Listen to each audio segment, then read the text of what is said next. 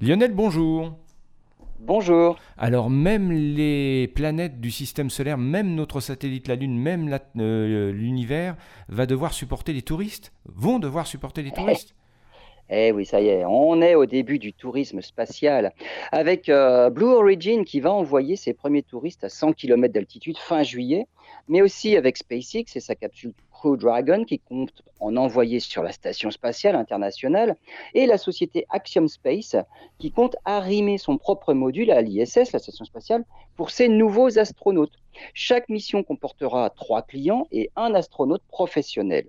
Le premier vol qui a été approuvé par la NASA devrait décoller en janvier 2022 et le but est d'atteindre deux vols privés par an à destination de la station spatiale. Dans un second temps, Axiom envisage de décrocher ces modules de la station spatiale pour avoir sa propre station spatiale autonome. Les premiers modules seront lancés en 2024 et la station spatiale Axiom deviendra indépendante d'ici 10 ans. La privatisation de la station spatiale a été encouragée par la NASA. Le but de toutes ces startups est de développer une véritable économie autour du tourisme en orbite basse autour de la Terre.